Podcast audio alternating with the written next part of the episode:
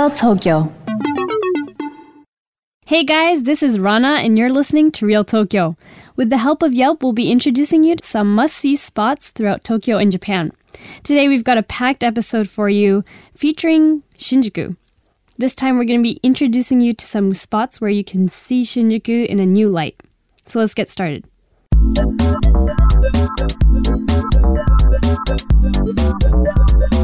Untours Tokyo. So, first off, I'm going to be introducing you guys to a great place where you can see not only Shinjuku, but all of Tokyo from a really great perspective. This place is called the Tokyo Metropolitan Government Building, which sounds very official, and it is, um, but it's actually a place where you can go to the top of the building and they have some observatories there.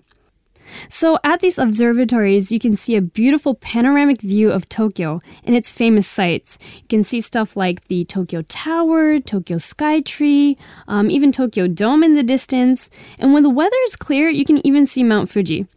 So, what makes this place even more attractive is that there's no fee to enter. And there's also souvenirs available on the top floor. It is a government building, um, as we mentioned, so they'll actually be checking your bag as you enter, but it's not a huge security check where they're gonna uh, put you through the machine or anything like that. They're just gonna look at, into your bag, make sure there's nothing dangerous in there, and it's a really, really great spot to see these beautiful views. Um, it's really good during the daytime, but you can also go to the North Tower, which is open a little bit later than the South Tower, and it's a really popular spot to watch the sunset. During this time, the line might be a little bit long, but it's definitely worth the wait. In the concrete jungle of Shinjuku, there's actually a peaceful place away from all the noise and excitement. This place has a beautiful greenery, and it's a really large park. So this place is called Shinjuku Gyoen, and it's actually one of the largest parks in Tokyo, and it's right in Shinjuku. You can explore the park's various gardens, including the French, English, and of course, Japanese garden. And they all have their own retrospective uh, designs and plants. In the Japanese garden, there's also a beautiful uh, pavilion that actually comes from Taiwan, and it speaks to the park's history.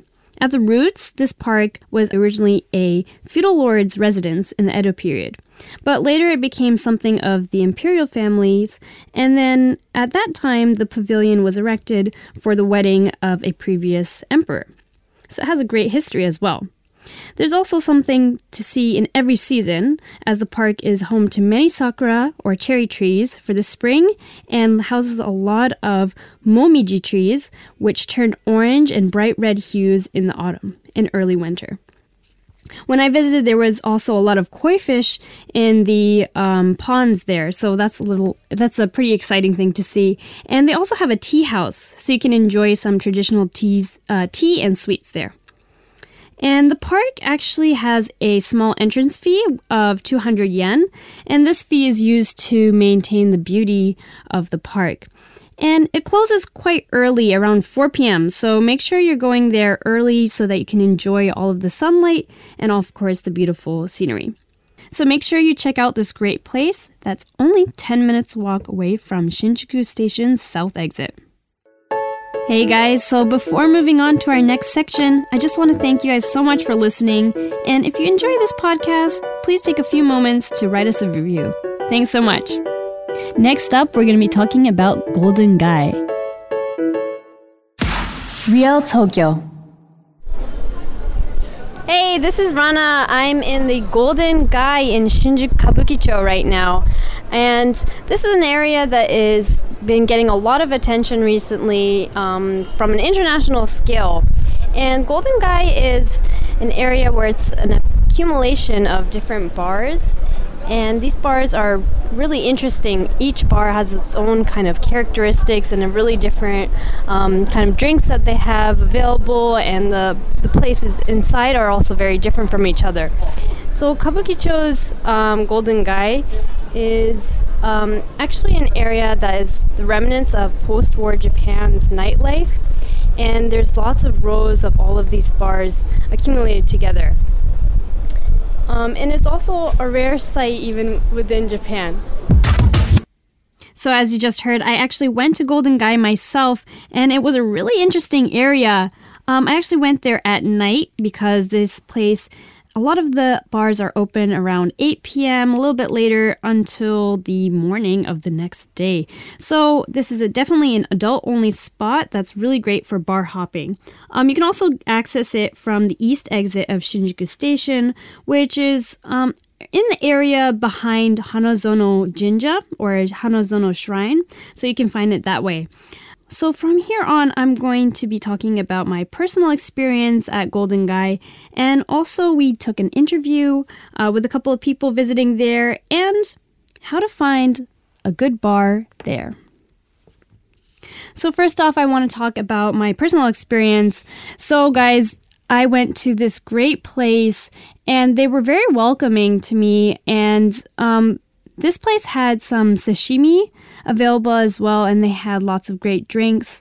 And the best thing about my personal experience there was being able to talk with the bartender and being able to talk with the other customers um, at the bar and we kind of like you know we had a, a, few drinks together and we talked a lot about you know our personal backgrounds and um, it was it was a really great time to like make new friends. Um, but of course as the bartender actually told us as well not every night is necessarily like that. It really depends on if the um, customers get along well and how uh, things go that specific night. So I personally had a great experience. Um, but let's see what our interviewees uh, had to say about Golden Gai as well. Could you um, give like a short introduction, like where you're from and why you came to Japan? Yes. Okay, we, we are from uh, Italy. Oh, okay. Yes, and uh, we live in Milan and uh, we we came to Japan just to okay to have a fun travel. Yeah, travel just travel. Great. Uh, as a tourist. Nice. Yeah. How long have you been in to- Tokyo or Japan so far? Uh, Japan so far maybe it's uh, 15 uh, days. Oh, maybe. wow. Yes, yes. 15 days. Pretty yeah. long. Yeah, pretty long. Nice. And we are just they are uh, three days last. Yeah. Just Last three more days. Three more days. Oh, yes. Okay. Three more days. Nice. Where where have you gone in Japan so far? uh, some uh, several cities. Uh, we arrived in uh, Osaka, and then we go to Fukuoka. oh, Uh, from Fukuoka to Kyoto? to Kyoto. wow. And, uh, and, Takayama Taka- and Really? Shirakawa go like yes. uh, Uh, Kamikochi. Hirayu Onsen. wow. Hirayu okay. Onsen and then Tokyo. Sorry. Uh, Hirayu Onsen, Oh, near yeah. Takayama, and then Tokyo. Oh, this is the last. last ah, trip. last stop. Last stop, last trip. stop, Yeah. yes. Wow. Yeah. You, so you went a lot of places. Mm. Yeah, that's really awesome. Mm. Was there anything that helped you on your trip? Her. She's managing the travels. Yeah, mm. Yeah. we, we like the the main problem we had that very little places accept credit cards. Oh, I so see. yeah, we finished our money just the first few days. We have to get again cash, cash, cash. Oh, wow, that's that's yeah. the main problem actually. With the other things, it's okay. Yeah, I it's just it's fun also. The the bar- language barrier and everything. It's just a, it's just a part of the challenge, and we like it. Yeah, that's great to hear. I'm Yeah. really glad and to hear people are very kind and welcome, so they uh, they try to help you. Uh, Yes, in uh, different way. In yeah. different ways. That's Yeah. great. Yeah. Um, can I ask about Golden Gai, like this area? How did you hear about it? Uh, On the internet, On the internet, yeah. Okay. and and it's cute. it's cute. Okay. It's cute. It's touristic but cute. Yeah. What do you like most about this area? What do you like? The, the little pubs. Yeah. That's, that's not very common. You don't see it very common around the world. So. see. Yeah. And it's, it's, funny to see only three or four people can only get inside the pub and Ah. and and the pe- way people get friends and chat together. And yeah, we just tried one. Oh, really? Okay. How was that? It was nice. Yeah, people friendly. It was astonishing because we found Japanese people who could speak English. It was not very common. Oh, as customers? No, no. Uh, uh, yeah, they were customers. Also, the pub, the, the bartender, Oh, a little really? English. Yeah. Oh, that's really nice. Where? Why did you decide to go inside that on the internet. On the internet. Okay, Yeah, that came up as well. Actually, we went to we went to try another one, and they just kicked us off. Oh, really? And Oh, they, we don't have any places. So Oh, really? So they said, oh, just yeah, I leave. think it was Oh. very Japanese. so Ah, yeah. I think there are some places like that. They're not used to tourists, or they want to have um, their own community Yeah. or something. Yeah. But I think there are few be- because we read we read on the internet that there are a lot of uh, places that uh, were not they not accept like the foreigners, but as I can see, it's a little bit different, now compared to the other because a lot of uh, locals, no, a lot of pubs uh, welcome a lot of foreign people, no, so everything is in English. So I'm supposed to be a little bit more Japanese than touristic, but uh, okay, it's nice. Yeah, it's nice. It wasn't too hard to find the place to go inside. But you still had some trouble with the traditional Japanese place as well. But ac- actually, I don't know if uh, the the main problem in this these bars is that they don't uh, have uh, the the prices exposed now. So you get worried. Can I order another one, or how how how much is going to be finished? So we just had to stop and just get out I because see, we were, yeah. So they didn't have the prices listed. No. Uh, They, they only only price for champagne, but it was written in uh, Japanese, so it's not possible to understand. No, then we asked, okay, what was the price for? Because it was like three hundred sixty thousand yen. You know? So Right, you know, yeah. so hope that is not my dream. Yeah, right, right, right. You have to be careful that you actually know that they're charging the right price. That's oh, I see. No, it was not. Uh, they were kind. Yeah, we had fun. Yes. And, That's good. Yeah, I'm glad to hear that because you, you never know where you're going to end up. So I'm glad to hear you got a, a good experience out of that as well. That's good. That's great. Is there anything you'd like to add? Or anything you'd like to tell um, other people who might come to Japan? Bring a lot of cash, yeah, think about okay. Yeah, lot of this is- cash. this is- yeah. and it's a safe country. So don't Yeah, it's worry. Just safe. just bring it. Just bring it in. Yeah. yeah, that's very sad. Uh, could I also ask? You're almost at the end of your trip. So, was there any place that you really loved, like the number one you really loved? In Japan? Um, yeah, in Japan, you went to lots of places. Uh, it's very top? hard to say because Yeah, there are very different places. you know, So very different places. One more historical, one more nature, one Right. more uh, city metropolitan. So it's very hard. I think uh, I would suggest to to do the same trip as we did. Oh, Yeah, nice. because Okay. You can see different, different also uh, people, uh, habits, and uh, style. Uh, yeah, it's. Every Yeah. place has its own charm. You can't choose. You know, I mean, it's not enough to just see Tokyo or Kyoto or Takao, the smaller places. Yeah. You should you should see all of them if you have time. Yeah. All right. Thank you so much. That was great. thank you Thank you very much. Do you mind if you could give just like a really short introduction of yourself, or like um, how you got interested in coming to Japan, or Sure. Um, I've been here for two days, and I'm just sort of exploring right now. Haven't seen a lot, but uh, this area seems pretty cool, so just checking it out. awesome. And how did you hear about Golden Gai? The internet. The internet, the infamous internet. cool, cool. Yeah. Um, so have you gone into any bars yet, or No, we've been walking around and checking Okay. out uh, Okay, what looks cool. good. Yeah. All right, cool. Is there anything that caught your eye, or So far, we might go to the horror bar, um, Okay. only because um, we're not used to the charge for entering a restaurant. That's new, so kind of getting used to that. But uh, I think it's pretty normal here, so Right. it's not a huge deal, but it's just a little new. Cool, awesome, thank you. Um, and is there anything that you've heard or you read online that you're like kind of aware of in terms of you want to be careful about going in? Like you mentioned Uh, the charge. Right. Only that some of these places prefer um, non-foreigners to uh, go there, and we kind of want to be respectful of their wishes. So we don't want to be um, making them uncomfortable by entering, and just sort of trying to put them at ease when we're there. Very good, very nice. Um, was it really? Was it easy for you to like actually find Golden Gai, Yeah. or it was? Yeah. Okay. How did you? Uh, we had Google, Google Maps was really, really helpful. Okay. Yeah. So it worked perfectly fine then. Okay. Yeah, it did. Um, do you have any like tips or well, you've been here for two days. You said, are there anything like you found useful um, that you would want other people to know about? I don't think I have any tips so far. Google Maps. We're still via Yeah, Google yeah. Maps. Yeah. All right, That's cool. it. Um, can I also um, ask, like, if you if you know like any Japanese or anything at all? Because Um, only really, really basic stuff. okay, cool. Like, um, I've heard. So we actually also just went into one of the places, and they told us like. Um, Using certain like words like osusume, which is like recommendation, might be like they might like kind of the bartenders would be like happy if they hear some Japanese or something, so you can get close to them and stuff. Yeah. So Yeah. if you would, Okay, that's a good tip. If you'd like to, yeah, use Awesome. that. You I'll can try that. that. out. Yeah, Thank you. cool. Thank you very definitely, much. definitely. Okay, cool. Um, you said the horror. We just walked this thing about five times, Okay. and that one seems like it's pretty relaxed. So that's I see. So basically it, it. it looks like it's easy to. It's like yeah, it seems like they would be welcoming. So Okay. All right. Awesome. Thank you Okay, guys so thank much. you. Sorry about that. Thanks so much. Have a good night. Enjoy your day. Have a night.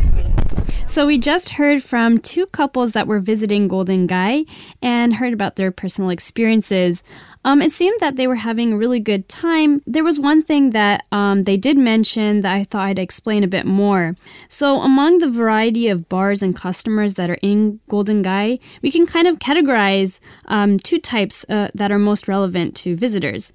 Uh, one type is kind of local, really local bars that have um, repeat customers and they kind of have their own community um, at those bars. And the other type is um, really open to people from everywhere, um, especially to tourists as well. And these are these kind of like two categories that we have. And so one thing that um, our interviewees mentioned was not actually being able to go into a couple. Uh, into certain bars, um, going in and uh, actually refusal to entry. But I kind of want to explain why that is. And it's mostly because um, some of these bars have strong communities. A lot of the Golden Gai's culture has to do with being able to communicate with customers and building a relationship and, you know, being able to entertain everyone that's there and having a great time. And it's a little bit difficult for some bartenders to do this when they don't speak um, English or other languages um, for non Japanese speakers. And so that's kind of one reason that some of these bars might not um, allow tourists to come in. That being said, um, our interviewees seem to have a great time. I personally had a great time as well. So, we're going to go into how you can find a really great bar and have a great experience at Golden Gai. So, we want to introduce you guys to a couple of characteristics to look for when you're looking for a good bar to stop by. So, this is our basic list. First of all, you should definitely look for a place that has an open door that always shows that they're welcoming and they're happy to have you there. And it's good to find a place that has uh, English actually written on their menu or um, on their little board outside of their shop that lets you know that they will be welcoming to tourists and also that they might be able to speak a little of English as well. So that's a good sign to look for. Um, one thing to uh, know is that some of these bars have charge fees. So you charged a fee when you actually enter the bar. And um, make sure that the charge fee is written on the board outside of the bar so you know how much you're going to be paying for that. There are also a few places that um, actually have no charge fee and it'll be written clearly free charge. And one other thing that goes along those lines is to make sure you're looking for a place that has the uh, drinks costs clearly written so that you know how much you're going to be paying. So that's our list for finding a great place in Golden Gai. Planning to visit Japan this summer?